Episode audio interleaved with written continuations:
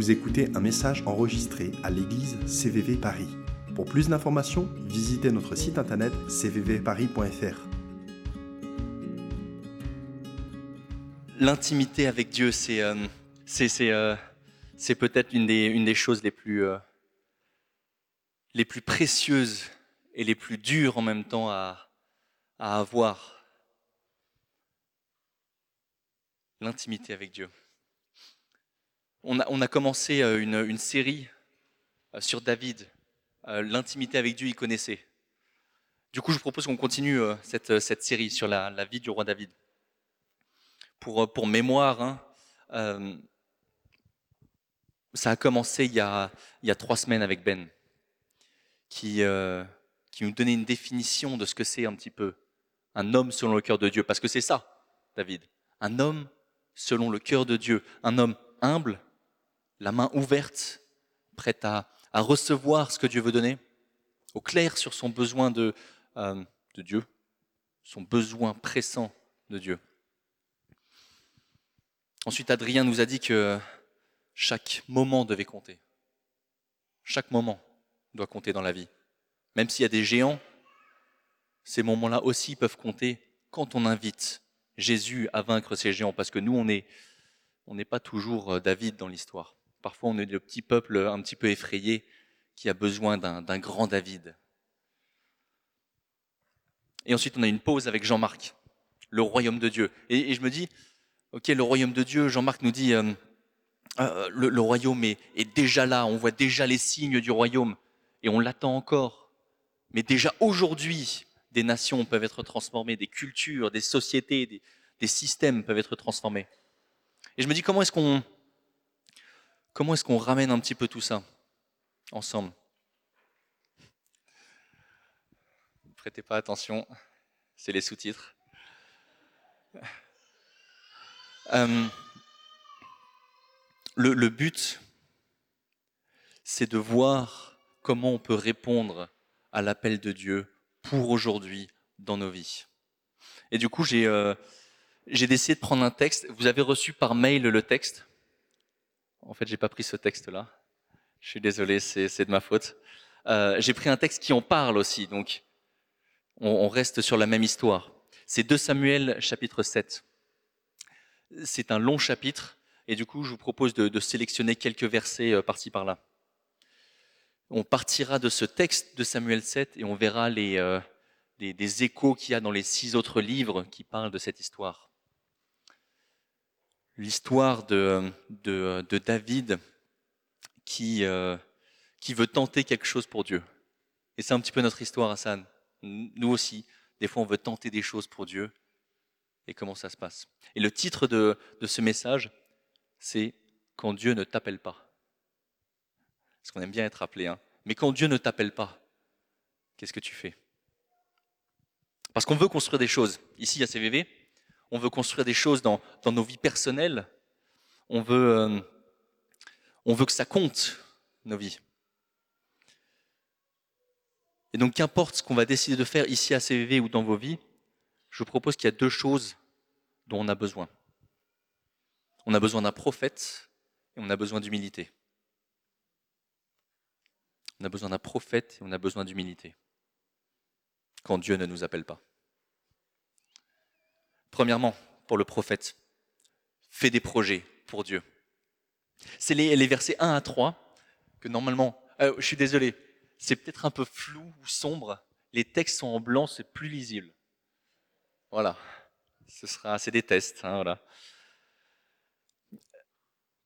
Comme le roi s'était installé dans son palais et que l'Éternel lui avait accordé une existence paisible en le délivrant de tous ses ennemis alentour, il dit, donc David, dit au roi, au prophète Nathan, regarde, euh, j'habite dans un palais de cèdre alors que le coffre de Dieu est installé au milieu d'une tente de toile. Nathan lui répondit, va et réalise les projets qui te tiennent à cœur, car l'Éternel est avec toi. Et c'est une parole pour vous aussi, l'Éternel est avec vous. L'être humain est... L'être... Pardon. Ouais, prêtez vraiment pas attention, il va jouer... Euh... L'être humain est créé pour avoir des désirs. euh, on, fourmille de désirs, on fourmille d'idées. J'aimerais bien faire ça, je, euh, voudrais ça, ah, mon rêve le plus cher, c'est, c'est d'être, d'être comme Charles Spurgeon. Mon rêve le plus cher. Mon rêve le plus cher, c'est d'être comme Gabriel Attal. 34 ans, Premier ministre, bien joué, au top. J'ai 35 ans, je ne suis pas Premier ministre. Dommage. On rêve. Parce qu'on est humain, on rêve. Ça fait partie des critères euh, scientifiques euh, qui, décrivent ce qu'est un être humain. Il y en a plusieurs. Hein. Il y a euh, la capacité de faire des outils, la capacité d'avoir de, des, rituels funéraires. Et il y a la capacité, ce qui nous différencie des animaux, c'est la capacité à créer, à exprimer nos émotions à travers l'art, à travers les constructions, à travers des projets. On ne crée pas pour l'acte de créer. J'ai créé pour créer.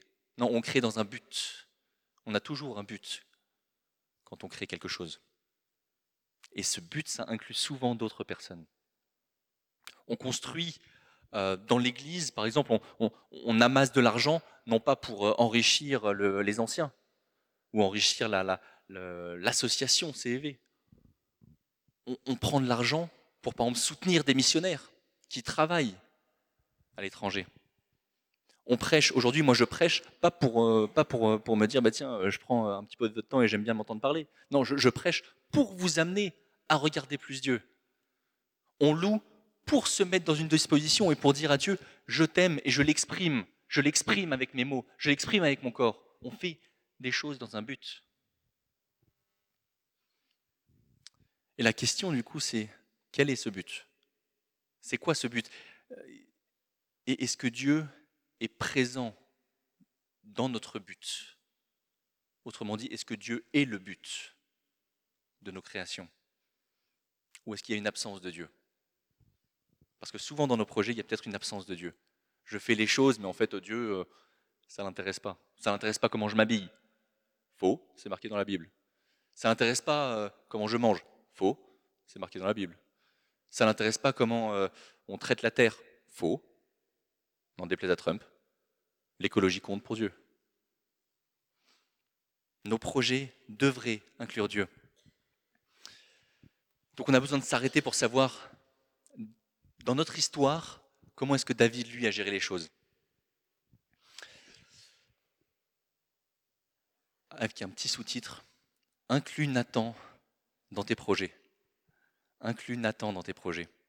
Dans notre texte, c'est David qui dit, regarde, j'habite dans un palais de cèdre, alors que le coffre de Dieu, il est dans une tente en toile. David, il a ici en vue la réputation de Dieu qui habite dans une, modeste tente, alors qu'au contraire, il devait être vu comme, comme glorieux. Donc, quelqu'un qui est glorieux habite dans un grand palais. Donc, Dieu doit avoir un grand palais. Donc, il va voir son, ami, le prophète Nathan. Son ami, le prophète Nathan. Et David, il lui demande est-ce que, est que Dieu est favorable à mon projet? Nathan, du coup, lui répond, versets 3 et 5 Va, et, réalise les projets qui tiennent à cœur, car l'Éternel est avec toi. Cependant, mais la nuit suivante, l'Éternel adressa la parole à Nathan en ces termes. Va dire à mon serviteur David, et je paraphrase, non, tu feras pas ça. Et j'aimerais qu'on s'arrête un petit peu ici parce qu'il y a des enseignements pour nous dans, euh, dans ces, trois petits versets. Pourquoi Nathan, il n'a rien comme conséquence Pourquoi Nathan ne meurt pas? Pourquoi il devrait mourir? Pourquoi après tout Nathan devrait mourir? C'est vrai que c'est une question bête. Est-ce que vous savez ce que Dieu donne comme instruction à un prophète qui annonce dans le nom de Dieu un message qui ne vient pas de Dieu? La mort. Deutéronome 18, verset 20. Mais si un prophète a l'audace de prononcer en mon nom un message je ne l'ai pas chargé, ou s'il se met à parler au nom d'autres divinités, il sera mis à mort. je ne dis pas qu'on va mourir ici si on dit euh, quelque chose, euh, une chose fausse dans nos prophéties. Néanmoins, on ne meurt pas parce que Christ est mort pour nous. Ça, c'est la différence. Si Christ n'était pas mort, alors chacune de nos prophéties où on se dit je parle au nom de Dieu, mais en fait Dieu ne nous a pas parlé, il ne nous a pas dit de dire ça, ce serait théoriquement la mort. Mais Christ est mort. Il y a un danger à invoquer Dieu quand euh, notre but est de faire passer juste notre message. Donc pourquoi finalement David là ne meurt pas? Parce que euh, on est dans l'Ancien Testament. Donc Jésus n'est pas encore venu, Jésus n'est pas encore mort sur la croix. Donc cette loi s'applique à Nathan. Alors pourquoi il meurt pas? Il meurt pas parce que David est venu voir Nathan le prophète, mais c'est son ami Nathan qui a répondu. Nathan a répondu en tant que personne. Il a vu qu'effectivement, bah, par le passé, euh, Dieu a béni David. Dieu était avec David. Il a entrepris beaucoup de choses et donc il veut le rassurer sur ce point. Il veut rassurer David et il lui dit, mais vas-y, Dieu est avec toi.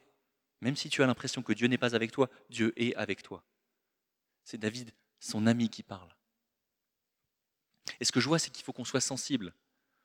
Sensible à la façon dont les autres nous voient et dont les autres nous parlent. Est-ce que, que vous allez venir à moi, par exemple, en tant qu'ancien ou en tant qu'ami? Parce que ça va faire une différence dans la réponse que je vais vous donner en fonction de la question. Pourquoi? Parce que, en tant qu'ancien, j'ai cette, euh, cette charge de l'Église. En tant qu'ami, c'est différent. Je suis moi une personne et en même temps j'ai une responsabilité morale, on va dire.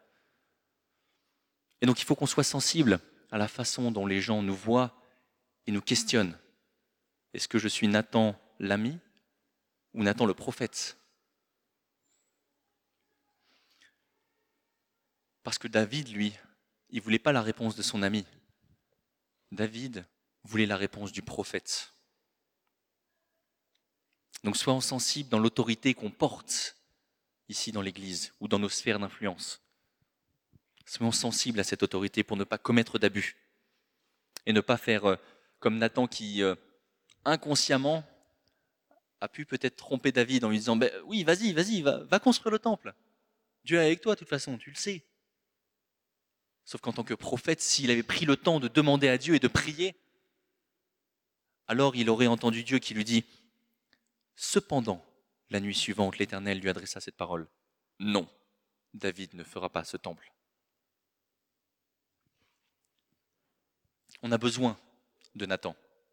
On a besoin de Nathan. Nous, nous les, David qui, avons euh, euh, des, projets, David ou Davidès, comme vous voulez, si vous êtes une femme, on peut le féminiser.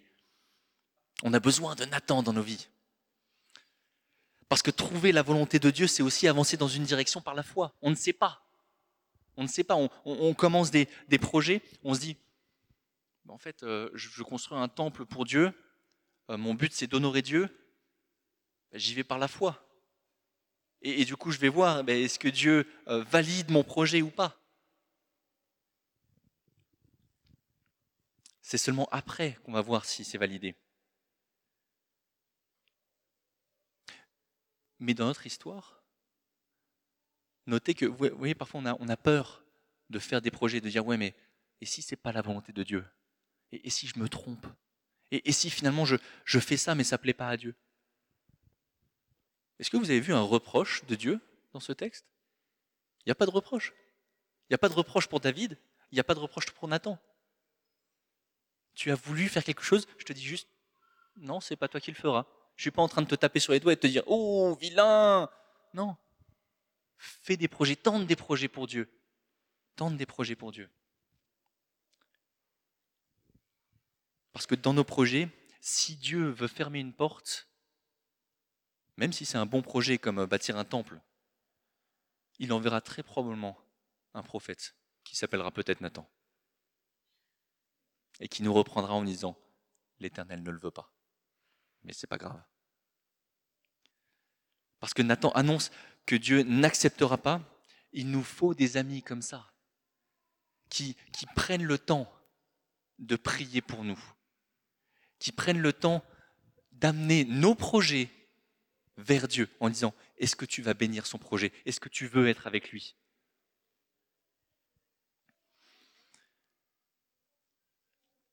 Et on voit souvent, euh, on voit souvent David qui n'a peur de rien. David qui, euh, est un petit peu le, héros, la grande figure de l'Ancien Testament. Il y a Abraham, il y a David et euh, ah, il y a les autres. C'est David. Mais à ce moment-là, David, lui, et je l'ai dit tout à l'heure, il a besoin d'être rassuré. Le grand David, qui fait tout pour la gloire de Dieu, qui va affronter Goliath, il a besoin d'être rassuré. David, c'est un petit peu euh, le chouchou de Dieu, celui qui gagne les guerres. C'est l'homme selon le cœur de Dieu. C'est ce que nous disait Ben il y, a, trois semaines. Selon le cœur de Dieu. Il plaît à Dieu. Mais là, c'est David, l'homme, qui est en train de parler. Selon le cœur euh, de Dieu, mais qui a un petit peu peur quand même. S'il vient demander à Nathan si c'est une bonne idée de construire le temple, c'est parce qu'à ce moment-là, David ne sait plus qui est Dieu. Le grand David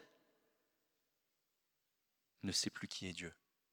Celui qui a écrit tous les psaumes, à ce moment-là, il veut construire quelque chose, mais il se dit, mais est-ce que Dieu l'acceptera Parce que je ne sais plus qui est Dieu?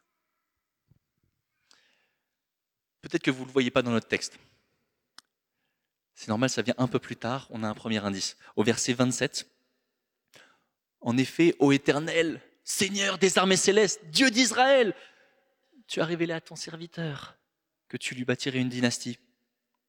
C'est pourquoi ton serviteur a trouvé le courage de t'adresser cette prière, le courage de t'adresser cette prière. C'est bizarre ça pour David quand même. David dans l'intimité de Dieu, David qui, qui, a jamais peur de s'avancer devant Dieu. Pourquoi est-ce que là il dit J'ai besoin de courage pour venir te voir, Dieu Et peut-être que ça fait écho euh, dans nos vies. Des moments où on ne sait pas qui est Dieu. Et on a besoin de courage pour venir devant Dieu parce qu'on ne le comprend pas. Et pour comprendre pourquoi là David a besoin de ce courage, d'adresser cette prière, il faut qu'on revienne un petit peu plus tôt, juste un chapitre avant, au chapitre 6. Je, vous lis le, texte qui est normalement affiché là. Euh, David. Donc pour le contexte, euh, c'est David qui, est en train de, ramener le, coffre euh, vers sa cité. Il a toujours hésité et là maintenant il ramène le coffre vers la cité. Il est temps de ramener le coffre à Jérusalem. David et toute la communauté d'Israël exprimaient leur joie devant l'Éternel en jouant de toutes sortes d'instruments, de bois de cyprès, sur des lyres, des luths, des tambourins, des sistres, des cymbales. Tout y passe. Et lorsqu'ils furent arrivés près de l'air de Nacon, les bœufs firent un écart. Et Ouza tendit la main et saisit le coffre de Dieu. Alors l'Éternel se mit en colère contre Ouza. Et Dieu le frappa sur place à cause de sa faute. Ouza mourut là, à côté du coffre de Dieu. Et David s'irrita de ce que l'Éternel avait ouvert une brèche en frappant Ouza. Et il appela ce lieu Peretz Ouza, brèche d'Ouza, nom qu'il porte encore aujourd'hui. Et ce jour-là, le grand David prit peur de l'Éternel. Et il se demanda comment oserais-je faire venir le coffre de l'Éternel chez moi? Le grand David, celui qui n'a peur de rien, celui qui est l'ami de Dieu. Il a peur de Dieu à ce moment-là. Et il vient devant Nathan parce qu'il ne sait plus qui est Dieu. Il ne comprend plus Dieu à ce moment-là. Et parfois on ne comprend pas dans nos vies ce que fait Dieu. Notre ami, notre confident, celui que nos cœurs chérissent. Mais finalement, la réalité, c'est que parfois, il y a un plan qui ne se passe pas comme prévu, où on pensait avoir remis nos plans à Dieu, et finalement, il y a un accident. Finalement, il y a une démission. Finalement, on se fait virer de notre boulot. il y a un divorce, on perd de l'argent, on perd un proche. Donc, David y vient et il se pose la question, mais est-ce que c'est bon pour Dieu ce que je fais? Alors que c'est lui qui s'est irrité contre Dieu. Et parce qu'on comprend à ce moment-là. Moi, je le comprends. Vous savez, quand, Dieu nous met, on a un plan, on est en train de, se dire, c'est génial ce qui se passe, et là, paf, Dieu nous met un coup d'arrêt. Et parfois, on a envie de s'irriter contre Dieu, de se mettre en colère contre Dieu. Parce que c'est ce que David fait là. C'est joliment tourné. Hein. Il s'irrita de ce que l'Éternel avait ouvert une brèche. il se mit en colère. Hein. C'est ça que le texte dit. Il se met en colère contre Dieu. Et c'est pas contre lui-même. Parce que j'ai lu des commentaires qui disaient Ah, il se met en colère contre lui-même, etc. Non, non, non, David ne se met pas en colère contre lui-même, il se met en colère contre Dieu. Parce qu'à ce moment-là, le plan se déroule différemment. Et parfois, on, s'avance comme ça, comme David. On sait qu'on s'est mis en colère contre Dieu, et on s'avance devant Dieu, et, et on sait qu'on n'est pas saint comme Dieu est saint. On n'est pas on n'a pas la conscience totalement tranquille. Et on s'avance devant Dieu comme, comme face à, à quelqu'un qu'on doit redécouvrir, comme face à quelqu'un qu'on ne comprend plus, un inconnu. Les voies de l'Éternel sont impénétrables. Ben oui, mais c'est ça le problème, justement. C'est que souvent les, dieux, les voies de Dieu sont impénétrables, et ça nous énerve. Et c'est normal d'amener cette colère à Dieu, d'amener cette frustration à Dieu. C'est ce que Dieu demande. Viens comme tu es. Si on est, on est autorisé à s'avancer comme ça, avec nos craintes et nos incompréhensions.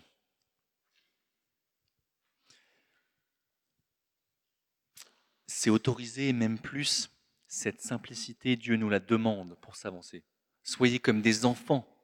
C'est ce que dira Jésus plus tard. Soyez comme des enfants.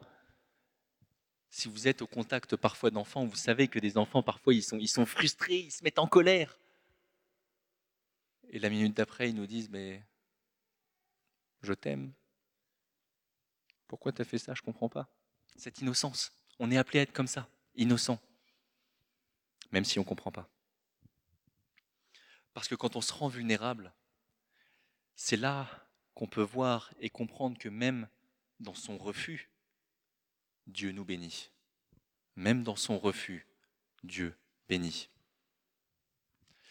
Dans les versets 14 à 16 de ce chapitre, c'est là où Dieu dit non.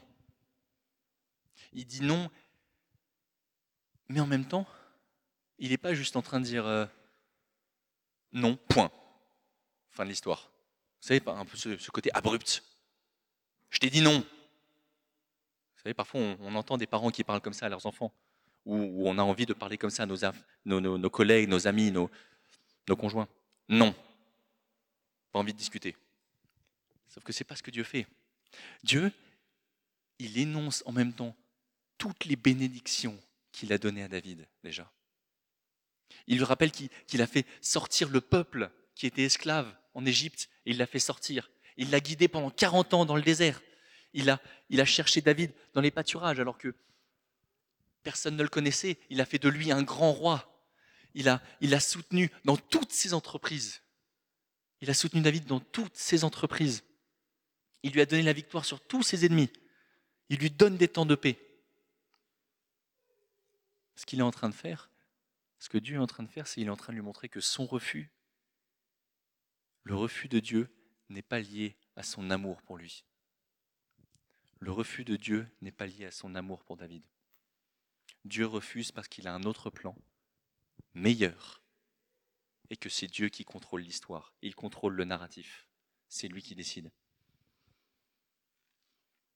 Alors que David propose de construire une maison pour Dieu, la réponse est de dire non, mais regarde comment je t'ai béni, et regarde, je vais quand même répondre à ta prière, parce que c'est pas toi qui le feras, mais c'est ton fils, Salomon. Autrement dit, non seulement il accède en partie à la prière de David, ou au souhait de David de construire un temple, mais en plus, ce qu'il répond, c'est je, moi, je m'engage à mettre ton fils sur le trône et à te construire une maison, une dynastie. Dieu renverse la situation. Dans son refus, dans ce qui pourrait paraître un refus de Dieu, Dieu bénit et renvoie la bénédiction vers David. Alors que, David voulait construire ce temple pour glorifier Dieu, ce que Dieu fait, c'est tu n'as pas de dynastie, je te construirai une dynastie. Ça, c'est disruptif de la part de Dieu.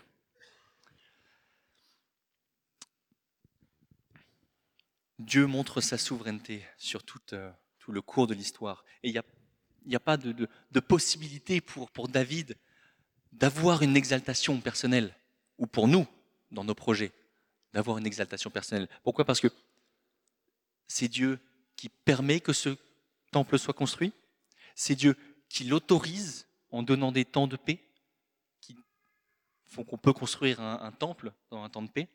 C'est Dieu qui donne la victoire sur les ennemis, qui mène à ce temps de paix. C'est Dieu qui, donne un fils. C'est Dieu qui donne une dynastie et qui promet qu'il va faire perdurer cette dynastie. Un peu plus tard, on, voit que, euh, en 1 Chronique 29, on voit que tout l'or vient pour construire le temple parce que Dieu contrôle l'histoire et qu'il donne ses richesses. Dieu est souverain sur l'histoire et sur nos plans. Donc finalement, la conclusion pour David, c'est un petit peu, ben, si on vient pour présenter un plan à Dieu, ah ben, venons humblement, parce que c'est lui qui va décider si c'est oui ou non. C'est pas à nous d'imposer les choses pour Dieu, c'est lui qui va nous dire, je t'amène ce, ce temple, est-ce que tu veux que je te le construise? C'est lui qui permettra que nos plans se réalisent. Et pour, pour ceux qui sont chrétiens ici, pour nous, toute chose concourt au bien de ceux qui aiment Dieu. Même dans son refus pour David, ce refus constitue une bénédiction pour David et pour nous aussi. Même quand Dieu refuse nos plans, c'est pour mieux nous bénir après. On n'est pas dans, le, nivellement vers le bas, Dieu est dans le nivellement vers le haut je refuse pour qu'il y ait plus pour toi, pas moins. Il y a toujours plus avec Dieu. Donc il est nécessaire de, soumettre nos idées à son approbation, y compris celles où on se dit, ben, en fait, forcément, ça va honorer Dieu. Je construis un temple pour Dieu, forcément, c'est pour sa gloire, donc il va dire oui. Ah, même ces projets-là, il faut qu'on les soumette à Dieu. Parce qu'on est une industrie à idées, on est des, usines à, à créativité, il y a mille projets qu'on pourrait faire. Mais quel projet Dieu veut mettre en place? Ça, c'est la question. Qu'est-ce que Dieu dit? Et dans notre, s'il refuse certains de nos projets, ça veut dire qu'il pourra aussi, dans un même temps, nous rappeler toutes les bénédictions qu'il nous a données. Donc, deuxièmement, cherche à honorer les autres. Si Dieu ne bénit pas le plan que David lui propose ou le plan que nous, on lui propose, on est censé faire quoi? Notre, notre, société, elle est construite sur euh, le principe du, culte de la, personnalité. Euh, je, suis le plus important, je suis euh, le centre, mon épanouissement, c'est ça le but. C'est le, le, et j'ai rien contre le développement personnel, attention. Mais l'emphase qui est mise sur le développement personnel, tu dois te d'auto-affirmer. Tout est dans l'auto-affirmation, dans l'auto-promotion, dans la gloire personnelle. Mais quand Dieu nous dit, c'est pas toi qui vas construire le temple, c'est quelqu'un d'autre. Comment on fait? Eh bien, on fait comme David. Ou en tout cas, il faudrait qu'on réussisse à faire comme David. C'est différent. Tentons de faire comme David. Ça ne veut pas dire qu'on va y arriver. 1 Chronique 22, verset 5, il, David, se disait, OK, mon plan n'a pas fonctionné, j'ai apporté ça à Dieu, il me dit que ce sera mon fils. Conséquence, mon fils Salomon est encore jeune et expérimenté. Or, le temple qu'il s'agit de bâtir à l'Éternel devra être d'une grandeur, d'une splendeur et d'une gloire telle que sa renommée s'étendra dans tous les pays. Je vais donc commencer à faire des préparatifs pour lui. Et ainsi, David prépara beaucoup de matériaux de construction avant sa mort. Il y a plusieurs autres passages qui mentionnent cette attitude de Dieu. Il y a un Chronique 28 où, publiquement, euh, David dit euh, de Salomon, c'est lui qui bâtira le peuple, suivez mon fils. Il est en train de mettre tout le focus sur quelqu'un d'autre que lui. Lui sera celui que vous devrez suivre. Et comme je l'ai mentionné tout à l'heure, un Chronique 29, non seulement David donne de son argent, mais il appelle tous les hauts responsables à donner aussi de leur argent pour que Salomon puisse construire le temple. Je donnerai ma dîme pour que d'autres soient glorifiés. Le temple, le temple a rendu Salomon incroyablement connu dans les pays du Moyen-Orient. Incroyablement connu. C'est le temple de Salomon. C'est comme ça qu'il est connu au Moyen-Orient ancien. Le temple de Salomon. C'est pas le temple de David. C'est, ça peut être choquant. C'est même pas le temple de l'Éternel construit par le roi Salomon. C'est le temple du roi Salomon. Les gens regardaient Salomon qui avait construit ce temple magnifique pour Dieu. David a tout fait pour promouvoir son fils. Alors on peut se dire, oui, mais c'est parce que c'est son fils, etc. Oui, mais quand même, il cherche la gloire d'un autre. Il cherche la gloire d'un autre. Ce qui m'amène à une question pour nous aujourd'hui. David encourage les, princes ou les responsables, les riches, à aider Salomon dans son entreprise. Mais nous, aujourd'hui, mais nous, quand on a un super plan en tête, et on se dit, c'est euh, le plan, euh, il est génial ce plan, c'est magnifique. Et que Dieu nous dit, c'est pas toi qui vas le faire, c'est un autre.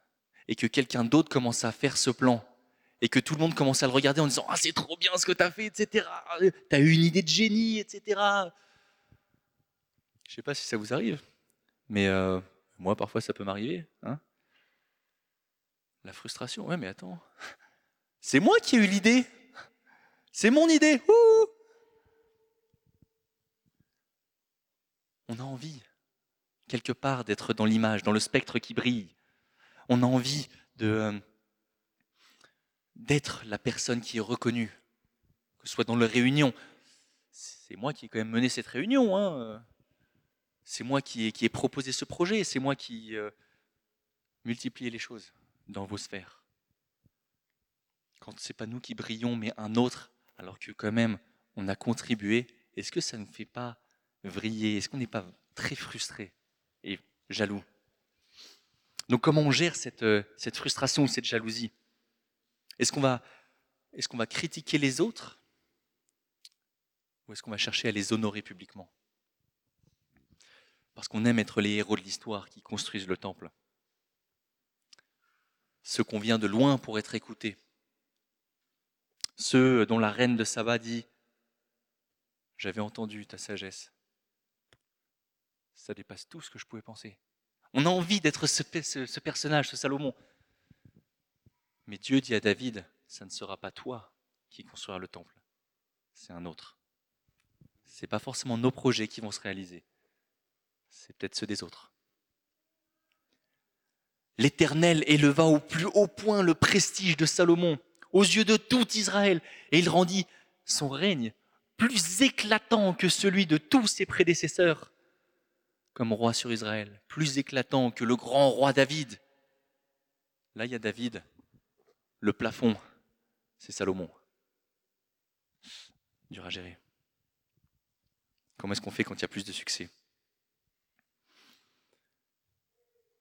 La réalité, c'est que on a l'impression que Dieu ne nous appelle pas. C'est le titre de mon message, quand Dieu ne nous appelle pas. Mais en fait, Dieu nous appelle. On est tous appelés par Dieu, tous. Chaque personne a un appel spécifique, un appel qui lui est propre. Et peut-être que le refus de Dieu, ça veut dire que ton appel, c'est de glorifier un autre. Et on peut le voir à deux niveaux. On peut, le voir de, mettre en avant nous ici les uns les autres. Quelqu'un qui, fait un projet ici où nous, on sera juste dans l'ombre en train de, lui donner de l'argent pour qu'il fasse son projet. On sera dans l'ombre en train de, lui donner des, conseils. On sera dans l'ombre en train de, relire ses documents. On sera dans l'ombre en train de prier pour lui. Pour que lui soit honoré. Parce que c'est ça qu'on veut créer comme culture. S'honorer les uns les autres. Ça, c'est un niveau. Le deuxième niveau, parce que Jésus est, est censé être le centre de nos vies. Est-ce qu'on cherche que lui soit glorifié dans nos projets? C'était la question de départ. Quel est le but de nos projets? Est-ce que Dieu est notre projet? Le but. Qui en tire la gloire? Est-ce que c'est nous qui en tirons la gloire ou est-ce que c'est Dieu? Est-ce qu'on veut que, les gens nous regardent nous ou est-ce qu'on veut que les gens regardent le projet que Dieu a mené à son terme? Parce qu'il y a ici plus que Salomon. C'est ce que disait Jésus. Il y a ici plus que Salomon. Jésus est bien plus grand que Salomon. Si, si, si David est là et que la sagesse de Salomon est là, il y a un trou dans le plafond parce que la sagesse de, Jésus est largement supérieure. Il y a plus là que Salomon. Et ça s'applique aussi en dehors de l'Église. Ça s'applique dans l'Église et en dehors de l'Église, dans nos, dans nos travails respectifs. Amenons le royaume de Dieu dans nos travails respectifs. Même si ce n'est pas nous qui sommes euh, mis en lumière. C'est le royaume de Dieu. Ce n'est pas le royaume de Thomas qui travaille pour Dieu. C'est le royaume de Dieu qui doit être mis en avant dans nos travails respectifs ou dans nos relations. L'individualisme, c'est une pierre qui, empêche l'esprit de se déverser dans l'Église et sur Paris. Luttons contre cet individualisme en honorant les autres, plus que nous-mêmes. En conclusion, c'est un, ce texte, 1 Samuel 7, c'est un appel pour nous. C'est un appel à aller plus loin dans la foi, dans l'obéissance et dans le service pour Dieu. Un appel à, construire et à créer pour Dieu dans la foi, même quand il y a des moments d'incertitude, même quand on ne comprend pas qui est Dieu, on peut venir devant lui. Même quand on doute de qui est Dieu. Le but, c'est d'aligner nos pensées sur les pensées de Dieu. Je crois que c'est euh, Yann, quelqu'un a partagé cette idée justement d'aligner nos pensées sur celles de Dieu. Ça a été partagé durant la louange tout à l'heure.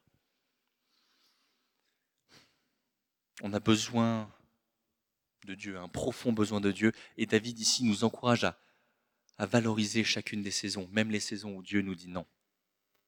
Parce qu'elles ont un but. Elles préparent un poids de gloire beaucoup plus grand, pour paraphraser euh, Corinthiens. Même si on ne comprend pas. Il y a une invitation à voir au-delà de nos ambitions pour, pour rentrer dans l'œuvre que Dieu fait. La vie de David, c'est une succession de, de succès, beaucoup de succès, mais aussi de gros, gros échecs, d'aspirations divines et de défis tout humains, qui nous enseignent que même dans le refus de Dieu, il ouvre une voie pour des bénédictions et des promesses. Donc comment est-ce qu'on fait quand euh, l'appel de Dieu n'est pas ce qu'on veut ou quand euh, il y a un silence de Dieu? Ben On cherche. Si moi, je ne ferai pas le projet, alors comment est-ce que je vais glorifier Dieu à travers le projet des autres? Dans nos actions, honorons les autres. Chaque contribution peut glorifier Dieu.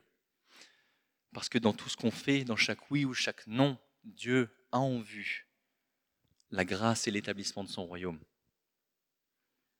Et donc peut-être qu'aujourd'hui tu te sens comme un, David, un David qui ne sait pas qui est Dieu, un David qui euh, qui qui ne sait pas où il en est parce qu'il ne comprend pas Dieu. Si tu es David, alors je te pose la question, Qui est ton Nathan? Tu as besoin d'un Nathan. On a besoin ici, nous, les David et Davidès, on a besoin d'avoir des Nathans à nos côtés, qui prient pour nous, qui nous parlent de Dieu, quand nous, on n'a pas la force, quand nous, on est dans le doute. Laisse ici les gens être des, des Nathans pour toi. Parce qu'on a envie de prier pour toi, on a envie de t'accompagner dans ce projet. Le but de Salomon, de David et de Salomon d'ailleurs, était que, que Dieu soit glorifié. Mais il y a plus ici que David, Nathan et Salomon. Il y a plus parce que Jésus peut être et devrait être dans nos projets. Donc si Jésus est, notre roi, est-ce que on peut essayer de lui amener nos projets et de se dire ben si il refuse, c'est peut-être parce qu'il sait mieux que moi ce qui est bon pour moi. Euh, est-ce que je peux vous inviter à donc l'équipe de louange euh, Je pense qu'on a le temps pour un, pour un chant encore. Est-ce que je peux vous inviter à être assis, le, debout, allongé, qu'importe, mais juste compris ensemble?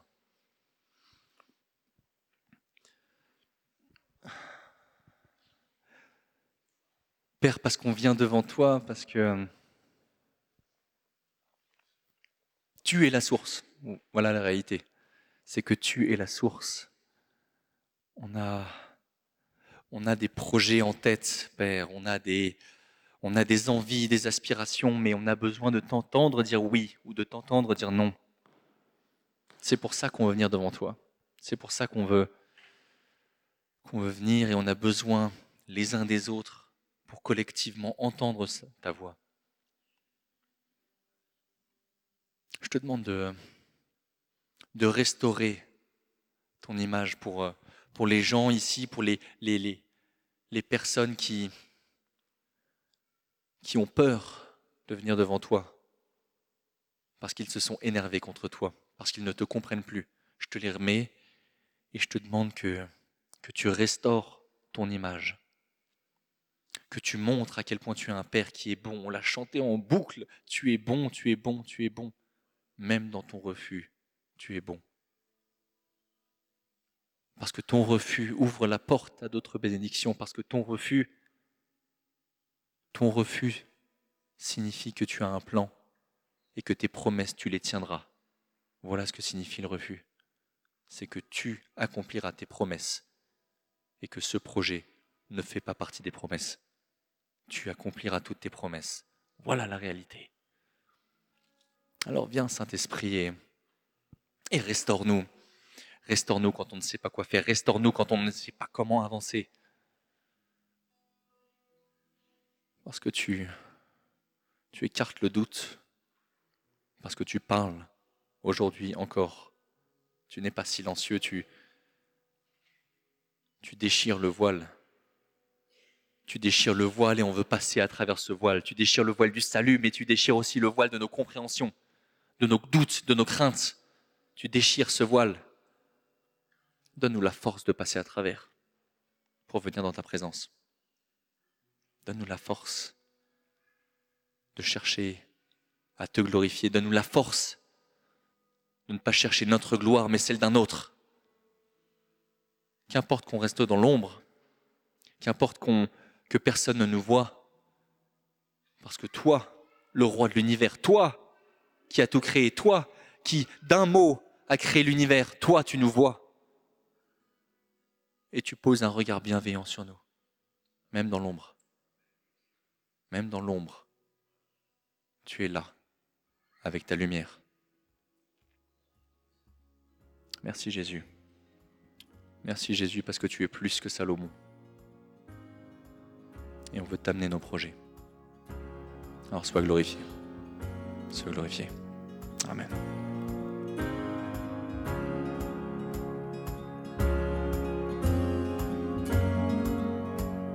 venez d'écouter un message enregistré à CVV Paris. Pour plus d'informations, visitez notre site internet cvvparis.fr.